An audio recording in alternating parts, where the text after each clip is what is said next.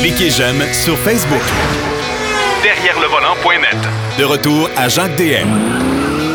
La portion historique de l'émission Derrière le volant, vous savez, ça appartient à notre ami Denis Duquet. Et cette semaine, on va parler d'un personnage. Je suis convaincu que la majorité d'entre vous, à moins que vous soyez un fan fini de la Corvette, vous savez pas c'est qui, et vous ne le saviez pas qui c'était non plus.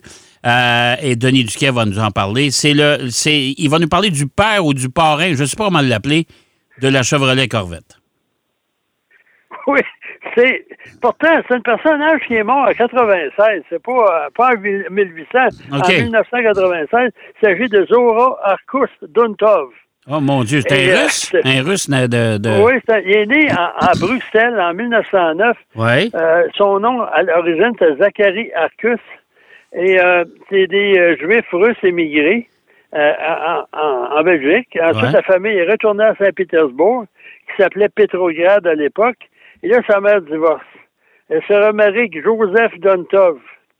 OK. Lui et son, lui et son frère ils ont adopté le nom d'Arcus Dontov euh, pour euh, respect pour leur père, puis Ouais. euh, pour le- leur beau-père. Et là, la famille déménage. C'est une, une vie assez mouvementée jusqu'à une certaine époque. En 1927, la famille déménage à Berlin. Et là, lui, le, le jeune euh, Sora, Oui. il aime rouler vite. Il fait de la moto, puis là, il manque de sueur. Et là, les parents, ils ont acheté un petit auto. C'est une marque, la marque, c'est Bob. B-O-B. c'est plus une voiture faite pour les pistes ovales que pour la route, mais Bob. lui, euh, Bob, B-O-B. Ah bon. Que là, la compagnie fait longtemps qu'elle est défunte. Et lui, étudié en ingénierie. En 1934, il gradue de l'Université technologique de Charlottenburg, qui est aujourd'hui l'Université de Berlin.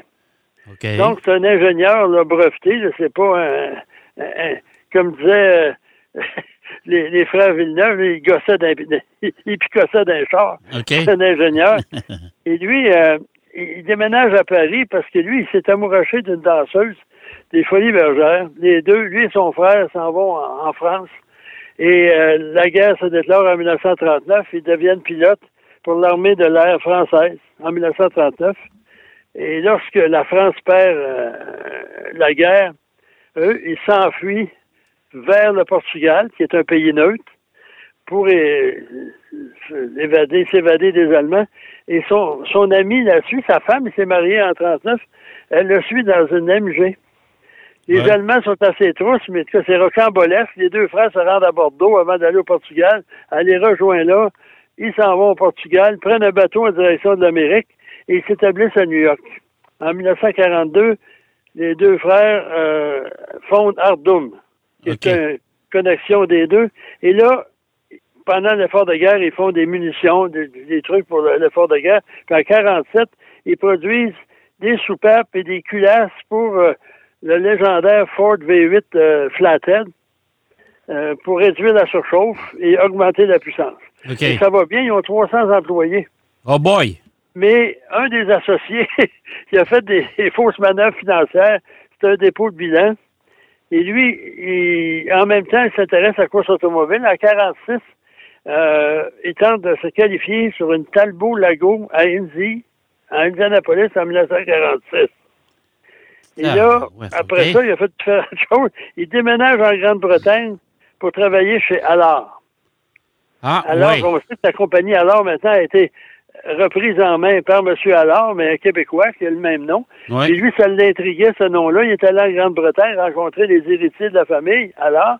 Il a racheté tout l'équipement, l'a ramené au Canada, où il fabrique des voitures qui sont des répliques de ces légendaires voitures. Bref, lui, il travaille pour Allard, développe des, la voiture, il court aux 24 heures du Mans pour Allard, naturellement, en 52 et 53. En 54 et 55, Porsche le recrute. Il court aux 24 heures du Mans dans une Porsche de, je pense, 1,5 litres. Il est vainqueur dans sa classe.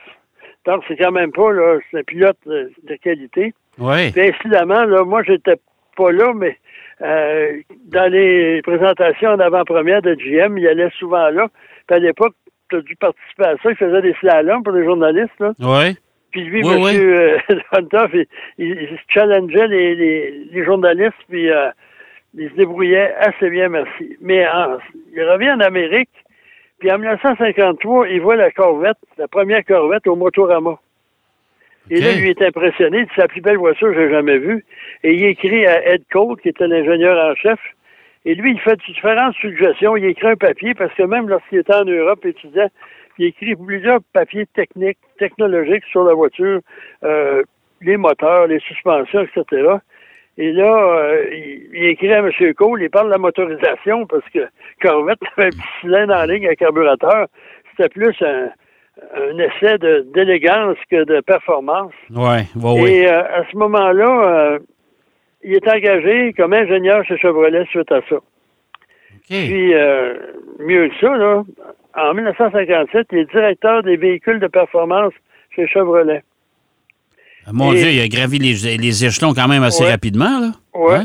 Et en 56, même un an avant, il remporte le Pikes Peak avec un Chevrolet Bel Air avec un nouveau moteur V8, un Ouais. small block.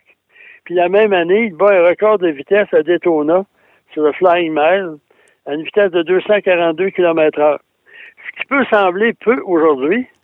Mais moi, je me souviens dans les années 60, là, on Et- avait demandé à, à Richard Petty, qui était le grand champion de NASCAR à l'époque, de conduire une Mercedes et d'atteindre la vitesse de 100 000 à l'heure sur une route. Ouais. Puis C'était déjà quelque chose d'assez exceptionnel. Ben Donc, oui. euh, à l'époque.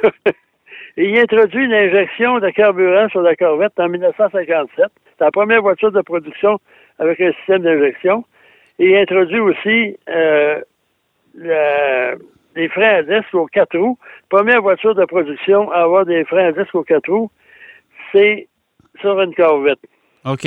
Mais là, euh, ça va bien. Il veut faire de la Corvette une voiture de course, lui, euh, à la hauteur de l'élégance de la carrosserie. Mais en 1957, il y a un gentleman agreement. Ford, GM et Chrysler se retirent de la course. Euh, il y avait eu plusieurs accidents en course aux États-Unis. Il y a eu la, la fameuse tragédie au Mans aussi, où il y a un pilote Ouais. de Mercedes qui avait Ouais. soixantaine de morts.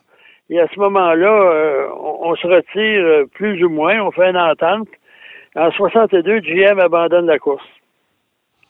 C'est quand même, temps, quand même 62 spécial parce qu'aujourd'hui, tu regardes ça, euh, même dernièrement, là, chez Ford, on a dit la Mustang, c'était une voiture de course. Ouais. Et puis, ils veulent être impliqués partout. C'est ça. Mais en Ouais. 62, GM abandonne la course. Et cependant, Ford, lui, revient sur sa décision la même année et il dit on va être partout. Ah bon? Partout, là, en NASCAR, en Formule 1, regarde du fameux Cosworth dans ces Ouais. années-là. Oui. Euh, Puis lui, euh, en même temps, en 62, GM approuve le projet de grand sport de M. Duntoff. OK. Et ça, c'était une voiture une Corvette modifiée. Euh, et je pense que il n'aura pas compté toute l'histoire. Parce que là, il a fait un prototype avec une carrosserie en magnésium. Ouais. Oh boy. Après en ça, magnésium? C'est pas une bonne idée, ça. Non, Parce pas que le tellement. magnésium, ça s'enflamme. Oui. ça brûle. Ouais, ouais. Mais il en a fait surtout d'autres. Le magnésium, je pense que c'est pour euh, le prototype travailler. C'est plus facile de travailler du métal que du fibre de verre. Et la voiture, après ça, on a fait euh, euh, des, des panneaux de fibre de verre, des éléments de, fibre, de carrosserie en fibre de verre allégés, Ouais. de sorte que la voiture régulière de production, elle pesait 1451 kilos. Et la version euh, Arcus Duntoff, elle pesait 862 kilos. Euh, méchante différence? Ouais. Et là, euh, le problème de ça, c'est que GM voulait pas courir. Ouais. Lui, il avait fait une voiture de course. On lui disait, tu nous ramènes. Il avait fait cinq voitures, cinq prototypes. Ils ont dit, tu ramènes les chars à la maison. Nous autres, on va, euh, on va les détruire. Puis on veut pas rien savoir. On court pas. Euh, et lui, il les a prêtés à des individus. OK. Puis qu'ils fassent de la course avec. privés. OK. Puis eux autres, ils couraient ça, ils inscrivaient ça à leur nom, avec un nom, je sais pas, moi, là, Chevrolet, Mason, whatever. Ouais. Et ils gagnaient souvent. Et à chaque fois que GM en entendait parler, il envoyait une lettre. Mais il a toujours conservé son travail. En 67, il devient ingénieur en chef de Corvette. Wow. Et quand même, c'est pas si. euh, Et là, il a, il a contribué à, à bien les évolutions de la voiture. Mais moi, euh, disons que il y a certaines corvettes qui ont été faites sous sa, sa gouverne, là. C'est pas vraiment fameux, là. Ça- il y avait beaucoup de problèmes de fabrication aussi. Il avait beau vouloir, lui, euh, améliorer puis inventer des trucs puis des subterfuges. Euh, il devait affronter les comptables de General Motors. Puis eux autres, eux autres, ils coupaient, mais pas nécessairement toujours aux bonnes places. Puis, puis l'imbroglio de tout ça, là, il y en a fait un autre aussi, un modèle SS, c'est que GM avait 60% là je me trompe pas, là, 60% des parts du marché nord-américain, c'était GM qui dominait le marché. OK. Et il y avait des agences gouvernementales, pardon, qui voulaient absolument pas euh, euh, rouvrir la compagnie, la séparer. Euh, regarde, Bell, c'est ça qui est arrivé, euh, les Ouais. téléphones. Euh, Rockefeller, c'était pareil. Il y a beaucoup de compagnies aux États-Unis qui ont été séparées en entités. Et là, GM avait peur que s'il dominait aussi la course automobile, et il serait encore plus, plus dans le trou, parce qu'il disait, allô, non, non, non, non, on court pas, nous autres. Puis aussi, euh, il a participé à, euh, Che- Chevrolet ont fait des véhicules expérimentaux, là, le CERV1, CERV2, puis il y en a d'autres qui sont arrivés euh, même il y a quelques années. Et lui, il a contribué énormément à ces voitures-là, des voitures futuristes avec des solutions euh, pardon, technologiques. OK. Puis, en 72, il a pris sa retraite, mais il a continué à, à participer, être le porte-parole des Corvettes. Mais il les a pas, il les a pas toutes aimées, ces corvettes, parce que tu, me- tu me comptais tantôt, hors d'onde, la, la- la- la fameuse split window, il l'aimait pas, lui. pas. Lui, il l'aimait pas. D'abord, il disait que le, le- le nez allongé puis l'arrière tronqué, euh, ça faisait une voiture déséquilibrée. Deuxièmement, la visibilité avant était mauvaise. Puis encore pire, à l'arrière, avec la, la, la, la fameuse split window, la vitre séparée. Ouais. Euh, il y a eu beaucoup de choses sur lesquelles il a, il a- il a perdu, là, des batailles. Mais pourtant, la mais pourtant la, Corvette, ça, a- ça a été l'histoire euh, après les années 50, quand euh, dans, dans- dans les années 60, 70, 80, 90, c'était une Corvette avec un nez long puis un arrière tronqué. Là. Ça a toujours été ça, la Oui, Corvette. ça a été toujours ça. Ouais. Mais lui, je a- peut-être aussi, il y a des... sais, on réalise pas, nous autres, là, de loin, les conflits de personnalité dans les compagnies. Ouais. C'est incroyable. Je, la, la première, Biwick Riviera, Ouais. il y avait, euh, on, a développé ça, puis le, le directeur général de Biwick a vu ça, il a pété une coche, il voulait congédier le styliste qui avait fait ça, et il a écrit même une lettre pour s'excuser auprès des concessionnaires de leur proposer une voiture semblable d'une telle laideur. Ouais. Et c'est le grand patron de, de, de GM à l'époque qui a pris connaissance, je sais pas comment, de, de ça, ce qui se passait dans cette division-là. Il a amené le directeur général de la division. Ben, il a passé tout un savon. Tu veux garder ta job, ce char-là va être en production. Puis aujourd'hui, c'est un grand classique. Ben oui, c'est un classique certain. C'est un classique En plus, certain. c'est une traction, ça. C'est une des, des premières tractions de GM, si je de m'abuse. Puis, euh, en plus, de, de- il a continué d'être un porte-parole. Et euh, moi, je l'ai rencontré lorsqu'il a conduit la millionième Corvette euh, à sa sortie d'usine en 1992. OK. Puis, euh, en 1994, il a, euh, bon, il a fait une cérémonie pour le, le, le, le- le musée Corvette. euh, Ouais. Puis à ce moment-là, ben, il conduit un tracteur pour euh, au lieu de la pelletée de terre, c'est motorisé son affaire. Puis à ce moment-là, ben même en 96, il est décédé. Euh, et euh, ses cendres sont euh, au musée Corvette. Ses cendres sont au musée Corvette. Ouais, ouais. Ah ouais. Mon Dieu. Écoute, ça veut dire que c'est un personnage plus qu'important dans l'histoire de, de ce voiture-là. Ouais, mais moi, ce qui me surprend, on en parlait avant d'entrer en nom, c'est que les Corvettes, tout le monde, avait- il y en a qui voulaient que ça s'appelle la Dontov ou un nom, un numéro, une édition spéciale. Ça n'a jamais été, malgré l'importance, l'influence qu'il y a eu sur les Corvettes, la seule voiture, seule Corvette qui porte un nom, c'est celle d'un pilote canadien. De Round Round Fellows. Fellows. Ouais, c'est Ils vrai. en ont fait une édition limitée. Moi, avoir eu de l'argent, j'en ai racheté une. Mais il faut Ouais. dire à quel point Ron Fellows a, a influencé les, les, les- le programme de course de Corvette. Puis moi, au salon de l'auto de, de toi, je sais pas quelle année, là, euh, Cadillac s'en allait aux 24 heures du Mans avec Oui. une voiture. Oui, oui. Puis là, il présente la puis il présente les pilotes. Puis je savais que Ron Fellows avait travaillé au développement. Là, je rencontre le pilleur. Je dis pas, je m'ai appris par le collège. Je dis, vous avez du fond de pilotage, moi, les Américains. Je dis, il y a un Canadien qui vous a aidé à développer l'auto, puis je dis, là, vous avez amené votre gang, là, puis lui, ben, salut, bonjour. Je dis, non, non, non. Dit, on a découvert que l'auto, était raté. OK. Il n'y avait pas moyen d'améliorer ça, ça aurait coûté trop cher pour l'amener au Mans. On va l'amener pareil, mais on, on va avaler, on va avaler notre gomme de travers. Puis il dit, Ron, il s'en va au nouveau programme Corvette de course.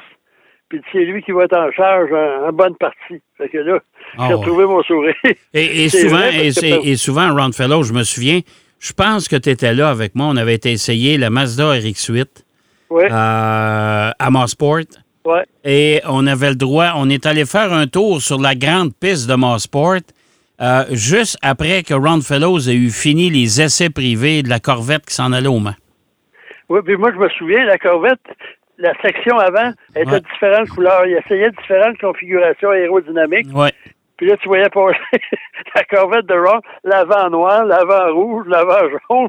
C'était assez particulier. Ouais. Non, euh, faut, faut pas oublier que Ron Fellow, c'est tout un pilote. Oui, tout à fait. Euh, et tout à ici, au. Québec, on l'a connu dans la série euh, GM. Oui. Quand il est arrivé, puis il a battu King, Rich- King Richard. Il, a battu, il battait euh, Richard Spenard à l'occasion. C'était Ouais. tout un duel, ça. Oh, ouais, et il a couru longtemps aussi dans la série Transam. Ouais. Euh, Ron Fellows, il y avait du succès partout. C'est un gars qui, qui euh, et c'est pas pour rien que Corvette l'ont gardé. Et euh, ces voitures ont, ont eu beaucoup de succès aux 24 heures du Mans pendant endurance partout. Euh, Ouais. puis C'est pour ça qu'ils ont sorti une édition limitée de la Corvette Ron Fellows. Je sais pas comment ça vaut aujourd'hui, cette voiture-là. Il y en a qui, l'ont- qui l'ont Aucune acheté. mais- fait des recherches. Ouais. Mais monsieur Dontoff, Ouais. c'était tout un numéro. Moi, je n'ai pas parlé longtemps, mais l'ancien relationniste là, de, de Chevrolet, Ouais. il nous racontait des, des aventures de monsieur Dontoff qui allait dans des bars le soir, là, dans des hôtels, puis il se mettait à parler à une jeune fille, puis là, quand il voyait que la jeune fille était trop entreprenante, il savait pas trop, là, il l'appelait, puis il la chercher. Tu sais qu'il y avait un meeting important. Ah, ça se peut-tu? Hey, c'est- déjà tout, mon cher Denis. C'est déjà Bon, tout. ben, ça a passé Au moins, vite. on- il y a des gens qui vont savoir que ce monsieur-là est influent pour Ouais, des corvettes. ouais c'est c'est un des pères de la Corvette. Merci, mon cher Denis. On se reparle la semaine prochaine. C'est ça. Bonne semaine tout le monde. Bonne semaine. Denis Duquet qui nous parlait du euh, père de la Corvette, un bonhomme méconnu, mais pourtant qui a eu une carrière absolument phénoménale. On va aller faire une pause. Au retour de la pause, Marc Bouchard nous présente son essai de la semaine. Derrière le volant. De retour après la pause. Pour plus de contenu automobile, Derrière le volant.net.